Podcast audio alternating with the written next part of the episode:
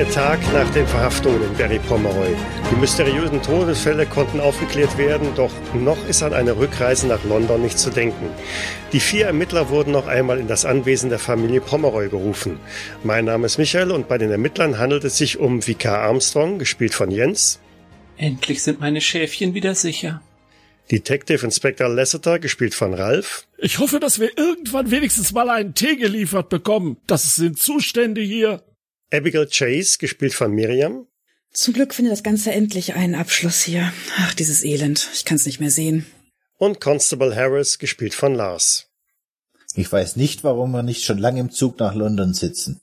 Mr. Hopkins, willkommen, Sir. Danke, Crispin. Haben Sie alle in den Salon gebeten, wie ich Sie gebeten habe? Natürlich, Sir. Mr. Hopkins, hier entlang bitte. Auch Mrs. Pomeroy und Dr. Gwindelstein? Selbstverständlich, Sir. Ah, danke. Hervorragend. Guter Mann, Crispin. Guter Mann. So, vielen Dank, dass Sie alle hierher gefunden haben. Und äh, ja, ich weiß, dass Sie alle dringende Geschäfte erwarten, aber zugleich erwarten Sie zu Recht auch eine Aufklärung der mysteriösen Todesfälle hier im Hause der Pomeroys, nicht wahr? Nun. Der Fall ist doch schon geklärt. Na, warten Sie mal ab. Ja, da warten wir. Ich äh, kann von mir behaupten, dass ich Ihnen nun äh, die Aufklärung des Falles äh, in Wirklichkeit darlegen kann, so wie sich die Dinge tatsächlich zugetragen haben. Was? Oh, ich bin sehr gespannt, das muss ich zugeben. Wie, äh, wie, wie war Ihr Name nochmal? Sehen Sie, sehen Sie? Hopkins, Sir. Sicher. Ah. Hm, Sie haben mich die ganze Zeit unterschätzt und äh, in mir nur den kleinen, trottligen Dorfconstable gesehen, nicht wahr? Aber eben in genau dieser Rolle war es mir möglich, an Informationen zu gelangen, die so manch einer gerne unter den Tisch gekehrt hätte. Wie viel Bier haben Sie denn gekippt, dass Sie so viel sprechen können auf einmal? Das wollte ich auch fragen. Harris, Harris, Ihre Zeit wird schon noch kommen. Warten Sie mal ab. Also, lassen Sie mich doch einmal die Geschehnisse hier vor Ort zusammenfassen. So viel Zeit sollten wir uns durchaus nehmen. Aber, aber ein, äh, wollen wir nicht auf den Tee warten? Ich glaube, wir haben genügend Zeit. Der Tee wird sicherlich jeden Moment kommen, nicht wahr, äh, Crispin? Sicher, Sir. Und ich glaube, Mr. Lasseter braucht dringend seine Kekse. Der Crispin hat die letzten Tage nichts auf die Reihe gebracht. Warum sollte das heute klappen? Äh, vertrauen Sie ihm ruhig. Frisbee, machen Sie einfach, bevor wir hier verdursten. Ich habe das Gefühl, das könnte noch ein längerer Nachmittag werden. Na los, Kloppings, reden Sie. Damit wird doch schon die Tür aufgestoßen und Miss Cook kommt herein, schiebt einen Wagen vor sich her mit einem köstlich dampfenden Heißgetränk. Den reicht sie auch dann jedem Einzelnen von euch, zumindest soweit ihr denn an Tee interessiert seid. Und für Vikar Armstrong hat sie auch einen separaten Teller mit Knabbergebäck bereitgestellt. Ach, vielen Dank. Äh, Sie sind zu gütig. Die schnappe ich ihm direkt weg und setze ich mit dem ganzen Teller aufs Sofa und esse sie alleine auf. Nun, wenn Sie gestatten, würde ich ganz gerne mit meinen Ausführungen fortfahren. Fahren Sie so schnell fort, dass wir den nächsten Zug nach London erreichen. Es fährt ja jede Stunde einer, das wissen wir doch. Aber nur, wenn die Kutschen auch auftauchen. Das sollte sich ja dann doch irgendwie äh, ergeben. Nun, also, wir erinnern uns, dass am vergangenen Freitag Mr. Edward Pomeroy hier im Hause in der Gesellschaft seiner besten Freunde und seiner Familie seinen Geburtstag feiern wollte. Ja, wir wissen, dass diese Feier zu einem kleinen Eklat führte, als Mr. Pomeroy bekannt gab, dass er sich von seiner zweiten Frau Felicitas trennen wolle, um sich mit einer anderen jungen Dame neu zu vermählen. Das war durchaus schmerzlich, Miss Pomeroy. Ähm, eine, eine solche Ankündigung tut weh und zugegeben ist von dieser, vor dieser Gesellschaft auch mehr als inadäquat, nicht wahr? Das können Sie wohl laut sagen. In der Nacht dann hat sich Mr. Pomeroy aus dem Haus geschlichen und wurde am Torbogen der Ruine von Barry Pomeroy Castle aufgehängt. Zumindest haben wir ihn dort am folgenden Morgen so vorgefunden. Hopkins, Hopkins, was bezwecken Sie da? Wollen Sie uns jetzt zeigen, dass Sie das alles auch verstanden haben, was hier vorgefallen ist? Lassen Sie ihn doch Sie reden. Er möchte nur zeigen, dass er etwas verstanden hat. Und wenn wir ihn nicht unterbrechen, sitzen wir schneller im Zug. Ja, er stiehlt aber unsere wertvolle Lebenszeit. Ja, wo soll es denn hinführen Inspektor. alles? Nur die Ruhe, Harris. Lassen Sie ihn einfach reden. Harris, es, es kostet sie nicht so viel Zeit wie der Ärger, dass sie mit dem, wie der Ärger, den sie mit dem Fenster unten haben. Zumindest schmeckt das Gebäck ganz gut. Danke, äh, Detective und äh, danke, Vikar. Ich würde dann ganz gerne weiter fortführen. Wir kommen aber bald zum Punkt, das kann ich Ihnen soweit versprechen. Nun, abgesehen von der Leiche am Turbogen mussten wir mehr oder weniger zeitgleich auch noch eine zweite Leiche bergen, die im Schlafzimmer von Mr. Pomeroy zu finden war. Dabei kam es zu unschönen Begegnungen. Vikar, ich hoffe, Sie haben sich von dem Schlangenbiss wieder erholt? Ach, danke, dass Sie nachfragen, Hopkins, aber wissen Sie, es war dann doch nichts, was nicht eine gute Tasse Tee und vielleicht ein kleiner Sherry äh, lösen können. Vikar ist auch selber schuld. Ich hätte die Schlange erschossen. Ja, das äh, wissen wir. Nun, ähm, gut. Also, wie sich letztlich herausgestellt hat, war die Leiche im Schlafzimmer niemand anderes als Jack Farrell, ähm, ein ortsbekannter Tunichtgut, um den nicht einmal der Wirt trauern dürfte, wenn ich dies so feststellen darf, denn auch wenn dieser nun auf seiner Zeche sitzen bleiben dürfte. Aber Hopkins jetzt nicht, nicht so abschätzig über die Toten reden. Ja, Sie haben recht, Vikar. Äh, verzeihen Sie, ist, äh, ist es mit mir durchgegangen an dieser Stelle. Aber äh, sei es drum, ähm, tags darauf, als äh, die Ermittler des Yards, äh, Sie hier, schon längst vor Ort waren, stirbt dann auch noch der Schwager von Mr. Pomeroy, ähm, Gordon Barrymore, eines unnatürlichen Todes. Miss Barrymore, nehmen Sie mein herzliches Beileid an dieser Stelle noch einmal entgegen. Mr. Barrymores Leiche wurde im Arbeitszimmer von Mr. Pomeroy gefunden. Detective Inspector, können Sie uns noch einmal sagen, welchen Befund der Gerichtsmediziner bezüglich seines Todes hatte? Natürlich. Im Gegensatz zu ihm bin ich nicht vergesslich, Dropkick. Es handelte sich um eine Digitalis-Überdosis. Digitalis, ja, danke, danke. Äh, Es wäre mir fast entfallen. Eine Vergiftung durch Digitalis, ein Medikament, das bei Herzleiden zum Einsatz kommt und auch Mr. Pomeroy verabreicht wurde, nicht wahr, Dr. Grindelstein? Äh, Das ist richtig, Hopkins.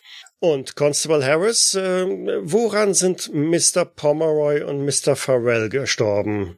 Das hatten Sie doch schon. äh, Das ist doch klar. Digitales. Ebenfalls an einer Digitalis-Vergiftung. Korrekt. Drei Tote und alle sind an Digitalis verstorben.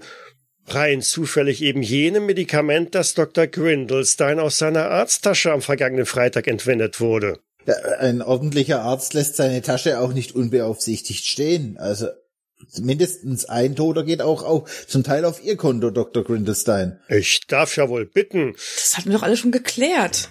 Äh, Nur weil Sie Augen für diese, für die Miss Pomeroy hatten und Ihre Tasche wahllos ins Eck gestellt haben, jetzt wollen, jetzt machen Sie das einen auf Unschuldslam. Harris, ich habe einen hippokratischen Eid geschworen. Also was, was erlauben Sie sich? Hippokrates schützt vor Unvorsicht nicht, nicht wahr, Dr. Grindelstein? Ja, und wenn das Blut nicht mehr im Gehirn ist, dann kann das sein, dass man etwas vergesslich wird. Naja, wer ohne Sünde ist, der werfe doch den ersten Stein, denke ich. Miss Chase, einen Stein bitte. Ich habe nur Gebäck. Aber Hopkins, können Sie nicht weitermachen? Das wird langsam langweilig hier. Aber sicher, Miss Chase, vielen Dank, dass Sie uns dann nochmal zurückführen auf den eigentlichen Zweck dieser Zusammenkunft hier. Nun, äh, wo war ich? Ah ja, genau. Ähm, äh, die Familienbande, da wollte ich nochmal näher drauf eingehen. Die Familienbande der Pomeroys sind, verzeihen Sie es mir, Mrs. Pomeroy, denkwürdig kompliziert. Mm, Das wurde bei den Ermittlungen schnell deutlich, nicht wahr? In der Tat. Also, wenn ich das recht in Erinnerung habe, Mr. Pomeroy war der Stiefvater und gleichzeitig auch der Ehemann von Felicitas Pomeroy. Er hatte einen Sohn und eine Tochter, wobei letztere nach ihrer Geburt zur Adoption freigegeben und seither nicht mehr gesehen wurde. Der leibliche Vater von Felicitas, Ronald Pomeroy, ist zusammen mit Edward in Afrika gewesen und dort auf unerklärliche Weise verstorben. Sogar Edward ist dort erkrankt, aber durch glückliche Fügung wieder genesen und reich heimgekehrt, um sogleich die Frau seines Freundes, der Mutter von Felicitas, Deborah zu heiraten. Kompliziert, kompliziert ähm, und äußerst verwirrend. Komplizierter als das erste Buch Moses, muss ich sagen. Hm. Nun komme ich aber zum spannenden Punkt. Ähm, Was aber wenn der alte Mr. Pomeroy nicht in Afrika verstorben ist, wie alle glauben? Was, wenn er schwer verletzt doch zurückgeblieben ist und sich Edward auch seinen Anteil an der Goldmine gesichert hat? Geld, Gold, das ist doch eines der ältesten Motive für Verbrechen, nicht wahr? Ach, das ist doch an den Haaren herbeigezogen. Na, Eifersucht ist ja eigentlich das äh, älteste Motiv. Sie haben recht, Vikar. Allerdings äh, äh, Habsucht, Gier äh, kommt, glaube ich, relativ dicht auf, nicht wahr? Detektivinspektor, darf ich einen Vorschlag machen? Gerne. Wir nehmen Mr. Hopkins mit nach London, dann kann er die Berichte schreiben. Er kennt sich ja bestens aus. Ich bin nicht ganz sicher, ob ich dieser Räuberpistole irgendwie so viel Glauben schenken kann, dass ich wirklich möchte, dass das mein offizieller Bericht ist. Aber hören wir den Mann erst einmal an. Wie gesagt, lassen Sie uns die Sache zu Ende bringen. Ja, vielleicht ist er besser im Groschenroman schreiben wie in, in Polizeiarbeit. Danke, äh, Detective. Ich glaube, ich werde Sie noch überzeugen können. Ähm, lassen Sie mich einfach mal dieses hypothetische Konstrukt fortführen. Oh, Fremdworte. Nun hatte also äh, Edward alles, das gesamte Vermögen und auch noch den Namen einer alteingesessenen Familie, ja sogar eine attraktive Frau, zwei attraktive Frauen, wenn man so will. Der alte Mr. Pomeroy, wie gesagt, in Afrika geblieben, kommt in Afrika derweil wieder auf die Beine. Nach Jahren kehrt er wiederum heim und erkennt, dass ihm alles genommen wurde, sein Vermögen, seine Familie. Vielleicht war ich etwas ungenau mit meiner Beschreibung bzw. der Wortwahl, man möge es mir verzeihen, Mr. Lasseter. Ja, ehrlich gesagt habe ich von Ihnen nicht viel anderes erwartet, Hopklinks. Naja, zu behaupten, dass Sie wieder auf die Beine gekommen wären, ist gar gänzlich unpassend, nicht wahr? Was? Was ist Ihnen eigentlich wirklich in Afrika zugestoßen, Mr. Lasseter? Oder soll ich sagen, Mr. Ronald Pomeroy? Bitte? Was? Was? Entschuldigen Sie bitte. Was erzählen Sie denn da? Also, erstens ist das absoluter Unsinn und selbst wenn es so wäre, ist das eine unverschämte Unterstellung. So, also, Miss Chase, walten Sie Ihres Amtes, rollen wir hinaus. Nein, nein, nein, nein, nein. Das möchte ich jetzt auch bitte noch zu Ende hören. Das ist ja völliger Quatsch, das müssen wir noch aufklären. Äh, fahren Sie fort. Sie sind jetzt also auch gegen mich? Hopkins, haben Sie heute Morgen Scotch gefrühstückt oder was? Miss Chase, nach allem, was ich für Sie getan habe, das wird ein Nachspiel haben. Das wird ein Nachspiel haben. Nach allem, was Sie für mich getan haben? was, ja, was ich für Sie getan habe. Also Hopkins, ich hoffe, Sie haben Beweise für, für diese, diese, un, diese, diese unglaublichen Anschuldigungen. Äh, äh, Vikar, keine, keine Sorge, Hopkins muss sich bestimmt irgendwo den Kopf gestoßen haben. Aber trotzdem, äh, Hopping, Sie sind doch völlig verrückt. Ich kann Sie, Sie gut verstehen. Sie, ich, ich kann habe Sie, jemanden ich, umgebracht? Nein, nein, natürlich. ähm, Ich kann Sie sowas von gut verstehen. Wahrlich, Ihnen wurde äußerst übel mitgespielt. Und ja, ich weiß nicht, wie ich an Ihrer Stelle gehandelt hätte. Und nach all den Jahren, da wären ihre Aussichten auf auch denkbar schlecht, dass sich das Ganze juristisch sinnvoll wieder aufbereiten ließe und wieder gut gemacht werden könnte. Das ist doch alles Unsinn. Ich kannte diese Menschen doch gar nicht. Hopkins, Sie haben uns direkt vom Bahnhof abgeholt. Was sollen die Unterstellungen hier? Und wir wären doch schön blöd, wenn wir, oder wenn er zurückkommen würde an den Tatort. Ist doch Unsinn. Es geht hier um eine Verschwörung größeren Ausmaßes, um eine Vertuschung. Warten Sie es ab, lassen Sie mich fortfahren, dann werden Sie schon sehen, was sich hier zugetragen hat. Bitte. Hopkins, Hopkins, ich mach mir Sorgen. Ich mach mir Sorgen um Sie. Geht es Ihnen wirklich gut? Das muss Fieberwahn sein. Fika, danke. Es geht mir bestens. Ich habe gut gefrühstückt und dem Alkohol ähm, äh, durchaus äh, abgesprochen. Von daher machen Sie sich keine Gedanken. Ähm, folgen Sie einfach äh, weiter meinen Ausführungen und Sie werden ebenfalls diese Erleuchtung sehen. Also, ganz ehrlich, ich stimme Ihnen ja zu. Das Ganze klingt sehr abstrus. Und äh, wenn man sich äh, Mr. Pomeroy hier so ansieht, Alleine hätte er diesen Akt der Rache wohl kaum alleine bewerkstelligen können. Das muss ich schon äh, zugestehen. Es muss aus meiner Sicht Mitwisser und Helfer gegeben haben. Und ja, wenn ich mir die Motive so anschaue, dann gibt es auch zahlreiche Kandidaten hier im Raume.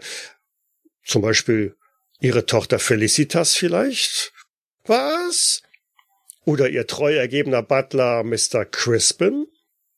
Harris, was meinen Sie? Crispin war mir von Anfang an unsympathisch und verdächtig.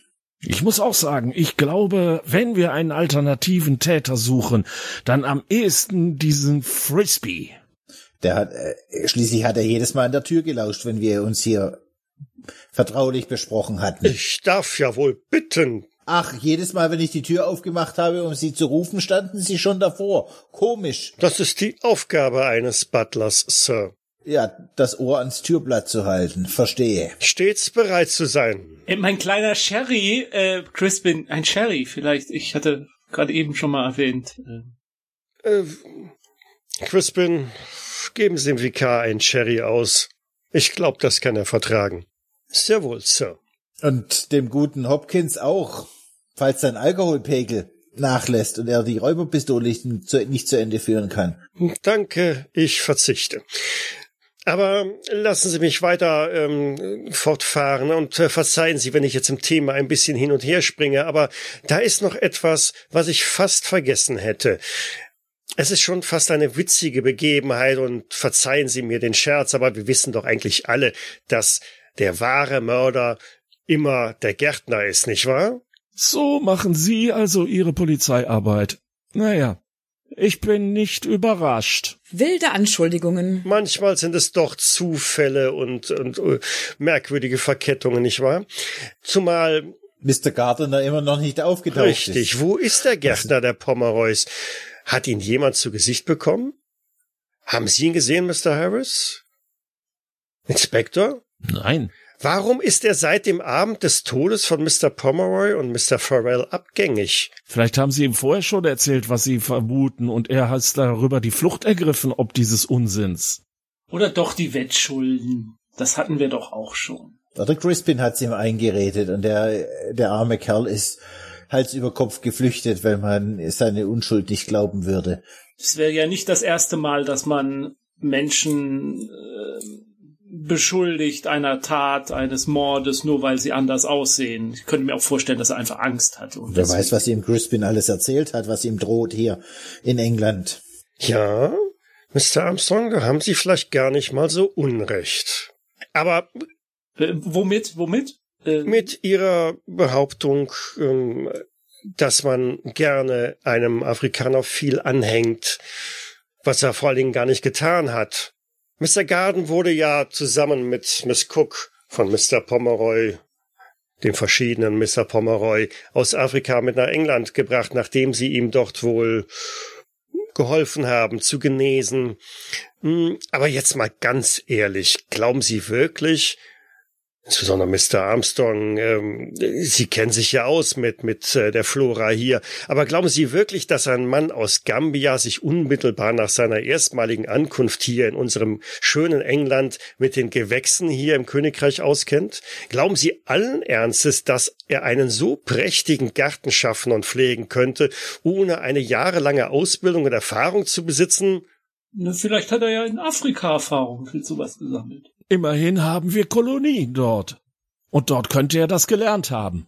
Und es gibt auch sowas wie eine natürliche Begabung, Richtig, die ich Harris. Ihnen für den Polizeidienst absprechen würde, Hopkins. Einen grünen Daumen, meinen Sie? Ganz genau, Vikar. Nun, ich habe mh, durchaus meine Zweifel. Vielleicht, äh, ich will ihm den den grünen Daumen nicht absprechen, so ist es definitiv nicht, aber ganz ehrlich, ich weiß, dass die Pomeroys einen deutlich erfahreneren Gärtner hatten und Mr. Garden lediglich sein Helfer war. Mhm. Aha. Hören wir jetzt aber zum ersten Mal. Es kommt die große Unbekannte. Jetzt zaubern Sie also auch noch einen Gärtner aus der Tasche. Ach nein, Sie haben ja vorhin gesagt, ich wäre dafür verantwortlich, also war ich vermutlich auch der Gärtner. Der erste Rollstuhlgärtner in der britischen Geschichte. Eine fantastische Erzählung, wirklich. Machen Sie ruhig weiter, ich bin schon gespannt, wie oft Sie mich jetzt noch neu besetzen. Oh, keine Sorge, Mr. Pomeroy. Den Gärtner haben Sie selber eingestellt hier vor vielen Jahren. Und es gibt nur eine Person, die so auffällig immer wieder versucht hat, davon abzulenken, dass ihr an den Pflanzen des Anwesens eigentlich was gelegen ist, dass nur sie der eigentliche Gärtner der Pomeroys sein könnte. Erinnern wir uns an die Ankunft auf dem Anwesen der Pom Familie Pomeroy. Ich brachte die Damen und Herren hier aus London mit der Wagonette hierher. Miss Chase, erinnern Sie sich noch daran? Ach je, das ist ja schon eine Ewigkeit her. Aber worauf wollen Sie denn jetzt hinaus? Erinnern Sie sich noch daran, wer nichts Besseres zu tun hatte, als grundlos gegen den prächtigen Baum auf dem Platz vor dem Haus zu treten? Hm, ganz dunkel, aber war es nicht Harris? Er ist mir direkt aufgefallen. So ein netter, adretter Mann, aber dieser emotionale Ausbruch war schon etwas seltsam. Hm. Das war eine reine Reflexhandlung, Miss Abigail. Mhm. Sonst hätte ich dem werten Butler wahrscheinlich Ach, ja doch, jetzt erinnere ich mich daran. nie getreten. Ja, oder Schlimmeres. Möglicherweise hätten sie ihn treten sollen. Oder vielleicht auch den Constable. Vielleicht war der Baum die bessere Wahl. Zumindest ist Hopkins hier allen etwas nahe getreten. So? Hop Hopkins hat seine Privilegien übertreten. Fragen wir uns doch einfach mal, warum Mr. Harris bei der Suche nach Fußspuren unter dem Fenster von Mr. Pomeroys Schlafzimmer eiligst vorausgelaufen ist und angeblich keine Abdrücke gefunden hat.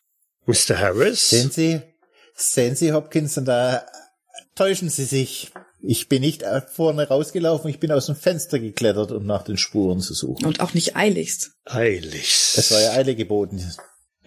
Harris ist ja schließlich ein Vertreter des Gesetzes. So? Wir waren doch dabei. Ich habe doch aus dem Fenster noch zugeschaut. Nun, meine Vermutung für den Grund, warum Mr. Harris so zügig, nein eiligst den Ort aufgesucht hat, war, weil es dort Fußspuren gab, die ihn hätten entlarven können. Wie was? hätten Ihre Fußspuren in dem Beet sein können, wenn Sie zuvor noch nie auf dem Anwesen waren, Mr. Harris? Mr. Harris, Sie sind der Gärtner der Familie Pomeroy. Ihr Verhalten entlarvt Sie bei jeder Gelegenheit. Alleine schon Ihre besondere Abneigung gegen Mr. Crispin, die zur Schau stellen sollte, dass Sie beide sich noch nie zuvor gesehen haben konnten. Wobei ich Ihnen durchaus zugute halte, dass Ihre Beziehung zu Mr. Crispin tatsächlich nicht die beste ist. Mr. Harris, ich denke, Sie sind tief in den Ereignissen rund um die Pomeroys verstrickt. Sie sind ein Handlanger gewesen und haben die Schlange in das Schlafzimmer von Edward verfrachtet. Nur Sie wussten ganz genau, wie diese Tiere zu handhaben sind und wie man sie gefahrlos auch wieder einfangen kann. Harris, und dann haben sie mich dem ausgesetzt? Vikar, ich wollte die Schlange erschießen. Und Hopkins, vielleicht bin ich ja Edward Pomeroy. Aber Wollten sie etwa die einen Zeugen äh, äh, zum Schweigen bringen, indem sie die Schlange erschießen? und, und hätte Crispin ihn nicht verraten? Ich meine, er kann es ja so tun, als ob er ihn nicht kennt, aber äh, Crispin hätte doch bestimmt irgendwas durchleuchten lassen, also zei- gezeigt. Das macht doch gar keinen Sinn. Außerdem wollten wir jederzeit äh, Einsicht in das Haushaltsbuch bekommen. Dann hätte, hätte ja mein Name drin stehen müssen in der Lohnliste. Aber Mr. Crispin und Miss Pomeroy haben uns diese, diese Informationen ja nie ausgehändigt. Weil sie mit ihnen unter einer Decke steckten. So macht es Sinn. Was? Jetzt aber. Sehen Sie, Vikar, langsam kommen wir der Sache näher. Und ich hätte noch ein, ein Indiz. Betrachten wir doch einmal die Untersuchung an der Ruine, am Torbogen. Wie geschickt Mr. Harris doch alle Spuren beseitigt hat, nachdem man dort mit diesen Spuren rechnen musste. Ihre Fußabdrücke, Wel- Mr. Harris. Von, von welchen Spuren sprechen Sie, Hopkins? Von denen, die Sie versäumt haben zu sichern, weil eine Menschenmenge da aufgelaufen ist und dieser Trunkenbold, den Sie beauftragt haben, der seine Rede von Geistern gehalten hat, meinen Sie diese Spuren, die Sie so professionell gesichert haben? Die Spuren, die für die echten Ermittler von Scotland Yard aufgehoben werden sollten. Ja, genau diese Spuren. Ein perfides Spiel haben sie da getrieben. Perfide, aber nicht perfide genug, um mich zu überlisten, Mr. Harris. Oder wie auch immer sie heißen mögen. Und ihr Motiv? Tja. Ich gestehe, ihr aufbrausendes Gemüt zeugt nicht von einem klaren Verstand. Sie waren nicht der Kopf all dieser Taten, ganz gewiss nicht. Nein, nein, das war ja ich. Das hatten Sie ja vorhin schon festgestellt. Weil ich ja eine aus Afrika eingewanderter Überlebender der Familie Pomeroy bin. Ja, ja. ja. De Detektivinspektor, ich als Ihr minder bemittelter Handlanger, Sie brauchen mir nur zu sagen, wann ich diesem möchte gern Constable eine auf die Schnauze hauen soll. Äh, warten Sie, warten Sie. Im Moment amüsiert mich das Ganze fast schon ein wenig, wie hier etwas konstruiert wird. Machen Sie doch einfach weiter, Hoppy. Das Ganze macht langsam aber sicher ein gewisses Amüsement aus. Also Hopkins, ich bin jetzt aber auch wirklich gefesselt. Jetzt bin ich gespannt, wie die ganze Geschichte endet. Sehr gut, dann kann ich ja fortfahren. Ähm, da wäre nämlich noch ähm, diese Reste von dem Picknick. Ein sehr interessanter Aspekt, der mich wirklich lange hat grübeln lassen. Sie werden es wohl kaum gewesen sein, Mr. Harris, der in der Nacht mit Mr. Pomeroy im Schatten der Burg ein süßes Stelldich eingehabt hat, nicht wahr? Nun. Mhm. Bei Erdbeer, Erdbeeren und Apfelmust? Nein, danke. Die Obduktion hat eindeutig gezeigt, dass die Reste, die sie an der Lichtung gefunden haben, eindeutig mit denen im Leib von Mr. Pomeroy übereinstimmen. Und ihre Beschreibung von Miss Patty im Crockery Store hat den armen Händler gleich auf eben jene junge Frau schließen lassen. Dabei ist doch hinlänglich bekannt, wie man Zeugen manipulieren kann und wie unzuverlässig solche Aussagen sind. Dennoch ich glaube gerne, dass eine junge Dame die Erdbeeren, den Apfelmost und einen Picknickkorb dort erstanden hat. Aber nicht Eileen Petty, die ich in der ganzen Angelegenheit für hochgradig unschuldig halte. Sie ist eine einfühlsame junge Frau, der Mr. Pomeroy in die Arme gelaufen ist und bei der er Trost fand. So viel, dass er beschloss, sich mit ihr zu vermählen, und an diesem Wochenende war sie einfach zur falschen Zeit am falschen Ort. Doch mit wem traf sich Mr. Pomeroy in der Nacht? Wer war die junge Frau, die ihn zum Picknick begleitet hat, wenn Miss Patty doch bekanntlich in London weilte? Warten Sie. Mr. Lassiter? Das war ich, nicht wahr? In Verkleidung. Hm. Nicht. Nein, so weit würde ich jetzt nicht gehen, aber hm, Miss Chase, Sie sind doch ausgebildete Krankenschwester, nicht wahr? Ähm, ja, da haben Sie ja mal zur Abwechslung gut aufgepasst. Äh, das ist richtig. Aber ich verstehe nicht, was ich jetzt mit der Sache zu tun haben soll. Oh, in diesem Zusammenhang haben Sie es doch auch äh, mit der Verabreichung von Medikamenten zu tun, oder? Ja, natürlich. Ich meine, ich pflege ja Mr. Lasseter hier und äh, wenn ich das nicht richtig könnte, dann würde er die Radieschen von unten betrachten, nicht wahr? Also. Und ich muss sagen, sie macht das sehr aufopferungsvoll. Ich gebe mein Bestes, soweit ich kann, und er es zulässt. Sie tun ja gerade so, als wäre ich ein problematischer Patient. Einfach sind Sie nicht, Detektivinspektor. Nennen wir es wir kompliziert, so wie die Familiengeschichte hier. Wir reden noch, Harris, Miss Chase. Wir reden noch. Später. Hoffentlich bald auf der Fahrt nach London. Richtig.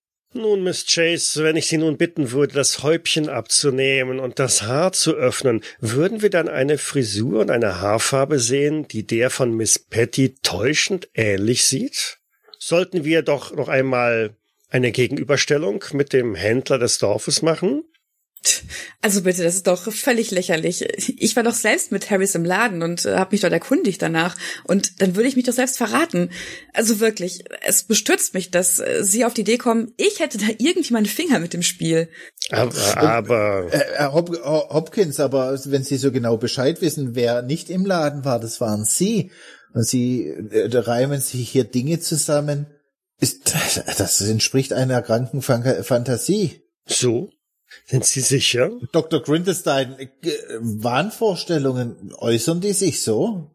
Nun, äh, ich bin kein Experte in diesen Dingen, aber äh, für mich hat die Argumentationslinie schon einen gewissen, äh, also entbehrt jetzt nicht so ähm, verstehen, was ich meine.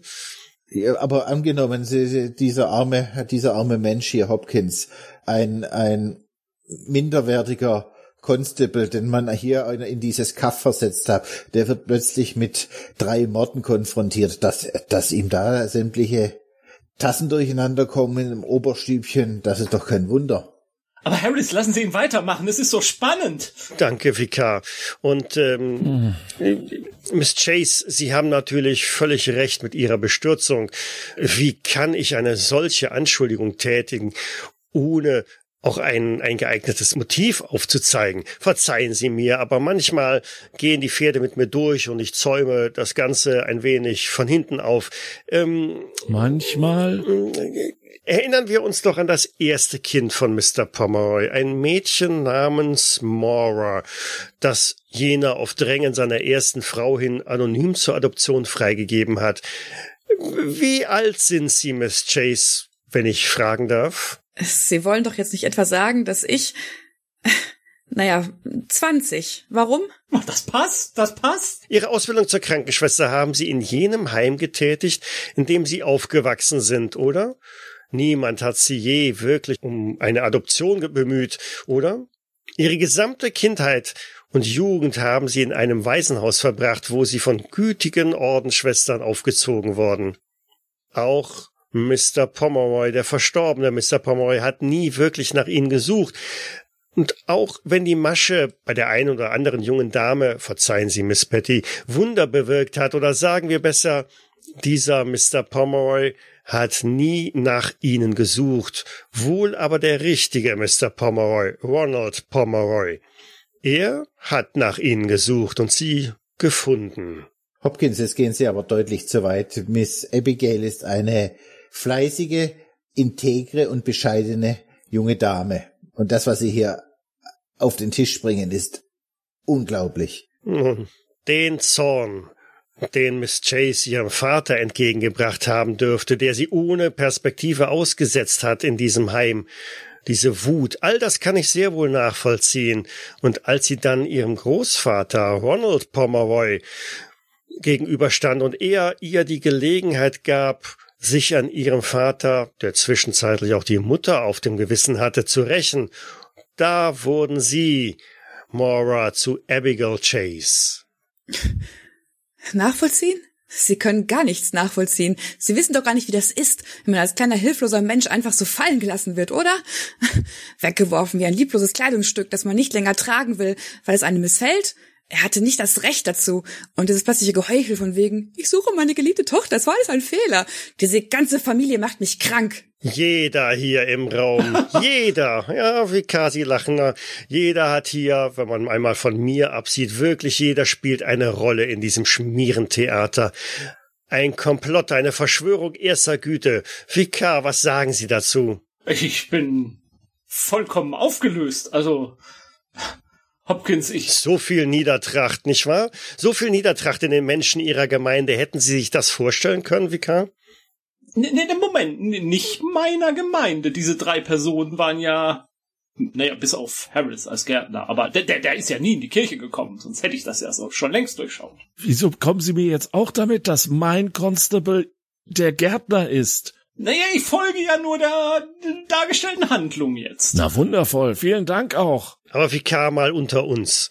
Wie haben Sie das in diesem schmierigen Pub in Totnes hinbekommen? Hm? Respekt, also für einen Geistlichen, der sonst nicht einmal einer Fliege, ich meine, nicht einmal einer Schlange etwas zuleide tut. Da zahlt sich wohl das allwöchentliche Football-Training mit den Kids aus, wie?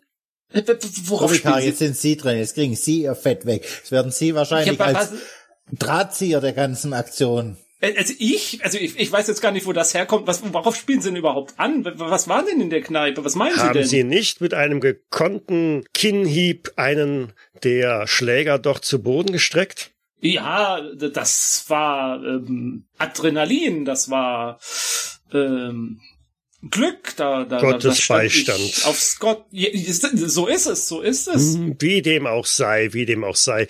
Es hat mich schon überrascht, wie wenig Sie eigentlich über Ihre Gemeinde wissen, Vikar. Ja, also, ja, also, Wie selten Ihre Predigten aus Ihrer eigenen Feder stammen. ja, also, ich meine, ähm, das, man hat ja auch nur ein beschränktes Repertoire. Ähm, Ja, ich habe mich da etwas schlau gemacht und äh, da wurde mir einiges klar. Unser friedfertiger Mann Gottes hier verdient seine Brötchen mit gänzlich anderen Aktivitäten. Es hatte mich schon immer gewundert, warum so ein kleines Dorf wie Barry Pomeroy einen eigenen Vikar hat. Aber tatsächlich, Mr. Armstrong. ja, Das Footballtraining ist nur eine seichte Form des Sports, den Sie bevorzugen, nicht wahr? Viel lieber und viel häufiger findet man sie an der Rennbahn oder in gewissen Boxstellen, Mr. I. Mr. Pete I. Ah, hast du mich also durchschaut, du Bullenschwein? Ja, na gut. Ich geb's zu. Ich hab da ein paar andere Geschäfte laufen als nur die Geschäfte mit dem großen Kerl da oben. Aber mit diesem Morden habe ich nichts zu tun. Nun, das sollten vielleicht dann andere klären. Constable Crispin. Moment mal. Moment mal. Pete, du versuchst jetzt die ganze Sache abzuwiegeln. Du hast mir schließlich gesagt, wie ich hier hereinkomme. Du hast meine ganze Ankunft mit meinen Leuten hier vorbereitet, nicht wahr? Ach, Pomeroy, halt mir aufs Maul! Jetzt auf einmal! Ja! Ich, ich, ich wusste doch überhaupt nicht, worum es ihnen geht. Naja, ein paar Leute hier unterbringen. Na und? Da ist doch nichts bei. Hätte ich geahnt, was sie vorhaben. Ich dachte, sie wollten hier ihre Familie konfrontieren. Ja, aber die 100 das, das Pfund hast du gerne genommen. In Gold. In ja. Gold aus Gambia, nicht wahr? Da ist ja auch nichts gegen einzuwenden. Das eigentlich mir zusteht. Also unter anderem. Habe ich das richtig gehört? Crispin Constable? Ich hätte ja Hemmungen, einen Butler zu schlagen, aber ein Constable? Harris, fühl dich frei. Der, der Typ gehört dir. Constable Crispin, verhaften Sie die Damen und Herren nicht Danke, Wir haben hier genug gehört und gesehen. Los, Opa, sterb! Verpasst dir eine in die Fresse! Ja. Nimm das Mora, gib deine Mora. Gestellste ab. Zu mir, gib dem Rollstuhl die Sporen. Jetzt steh Los, doch einfach auf und raus lauf. hier. Du kannst doch laufen, verdammt. Das Schmierentheater ist vorbei. Hier kommt keiner raus. Also ich setz mich hier ab, ich hab mein Geld. Mehr brauche ich nicht. Arrivederci! Im Namen der Krone, Sie sind verhaftet. Seien Sie ruhig. Klappe, Hopkins. Ich hau dir gleich eine auf die Krone. Ich lach doch. Nimm das, Crispin. Und das. Wo wollen Sie denn hin? Da geht's nicht raus. Gambia! Wir müssen das Schiff kriegen. Los! Moral auf. Erschieß ihn doch einfach, verdammt. Ich knall das Schwein ab. Ich knall ihn einfach ab.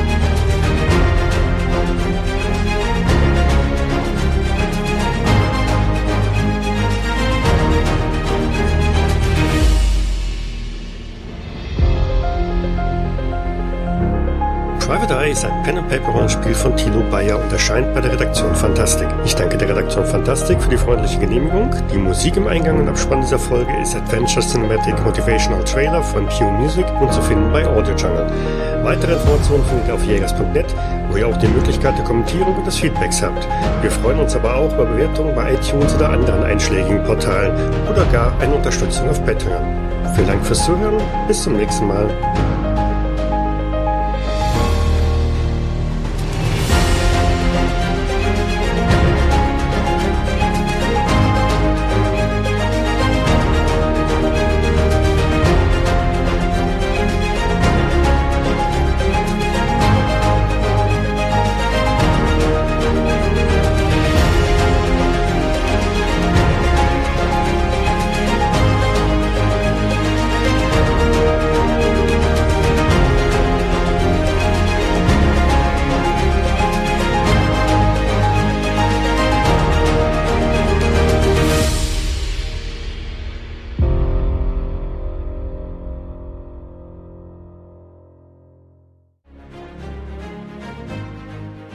Wo wollen Sie denn hin? Da geht's nicht raus. Gambia! Wir müssen das Schiff kriegen. Los! Moral auf vor. Ich geb, ich deck die, ich deck dir. Nein, scheiße. ich geb die Deckung. Ich deck dich von hinten. Oh Gott. Timeout. Erschieß ihn doch einfach, verdammt. Großvater, Großvater, was hast du für große Augen? Ich knall das Schwein ab. Ich knall ihn einfach ab. Ja, dann mach. Was soll ich machen? Genau. Oder was? So ein Würfeln. Keine Ahnung. Dr. Quillstein, halten Sie ihn doch fest. Im Namen der Krone. Im Namen der Krone Hopkins. Ich hau dir gleich eine auf die Krone. Ich bin da mal weg. Okay, ich glaube, wir faden da aus. Was zur Hölle? Oh Gott. Ich deck dich von hinten, komm aber bitte auch nicht in die Outtakes. Weißt du, kaum Ich bist du wieder auf den Beinen, ne? Da kommen schon wieder die komischen Fantasien hier. Ist klar. Nein, ich habe den Satz angefangen und dachte so, scheiße, was willst du eigentlich sagen? Der kommt nicht mehr zu dem guten Ende. Oh Gott, war das schrecklich. Nur ein bisschen.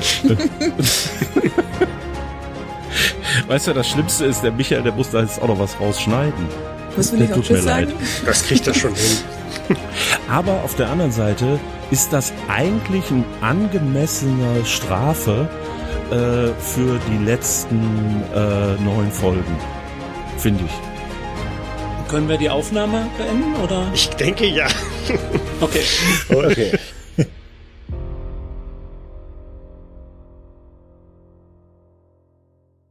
Dies war eine Jägersnet-Produktion aus dem Jahre 2020.